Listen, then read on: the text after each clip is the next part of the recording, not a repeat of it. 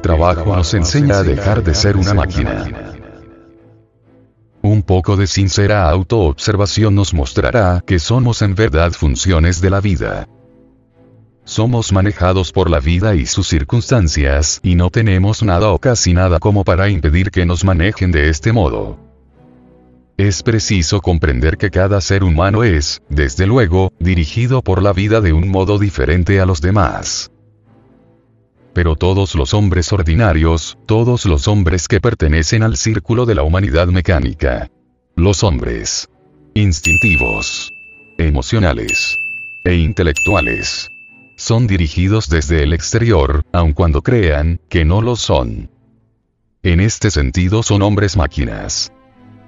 Y esto se debe a que en ellos no se ha desarrollado nada interno capaz de resistir y controlar al calidoscopio de la cambiante vida.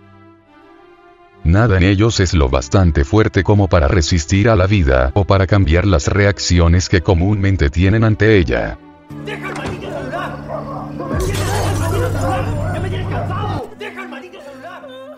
Por cierto, ni siquiera se dan cuenta que permanentemente están reaccionando ante la vida.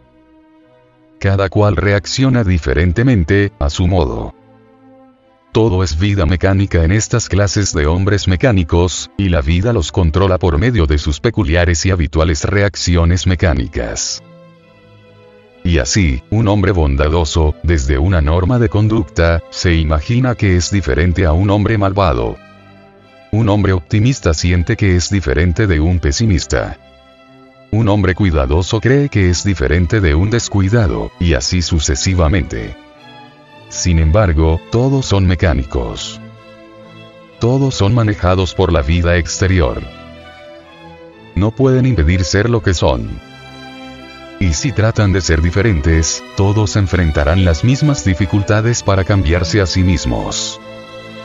Esto quiere decir que ninguno de ellos tienen psicológicamente nada organizado en sí para resistir los peculiares efectos mecánicos que la vida ejerce sobre ellos.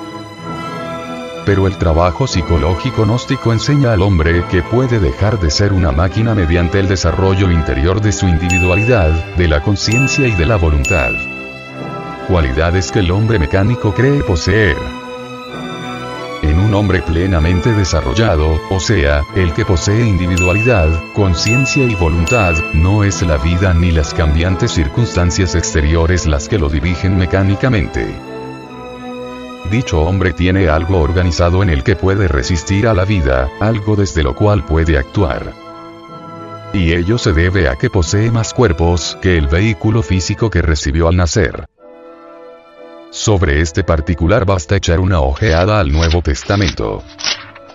En los Evangelios, Cristo dice que a menos que el hombre renazca, no podrá entrar al reino de los cielos.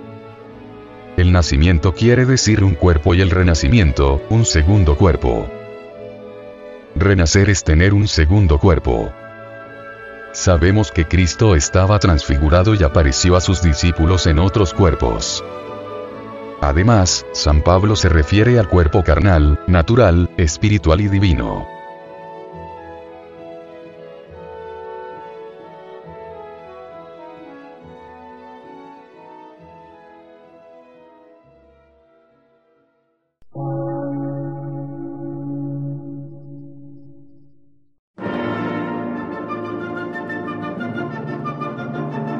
Emisora, gnóstica, transmundial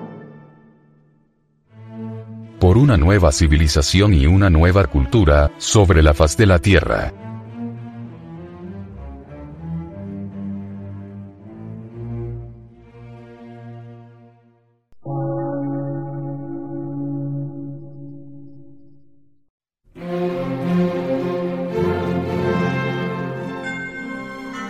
Medio de radiodifusión científico, artístico, místico y filosófico, de la Asociación Colombiana de Centros de Estudios Gnósticos, Antropológicos, Psicológicos y Culturales. A. C.